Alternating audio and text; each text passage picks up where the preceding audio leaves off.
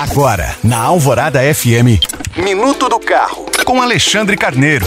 Oferecimento: quem quer Hyundai, quer Autoville, em Belo Horizonte e Contagem. A Mercedes-Benz começou a vender no Brasil a nova geração do sedã de luxo Classe E, que logicamente incorporou várias novas tecnologias de conectividade e entretenimento a bordo. O sistema multimídia traz diversas telas que, somadas, totalizam 39 polegadas. A maior delas tem sozinha 14,4 polegadas. Sob o capô, o novo Mercedes-Benz Classe E traz um motor 2.0 turbo, capaz de desenvolver 258 cavalos de potência e 40,7 kgfm de torque, associado a um sistema híbrido leve.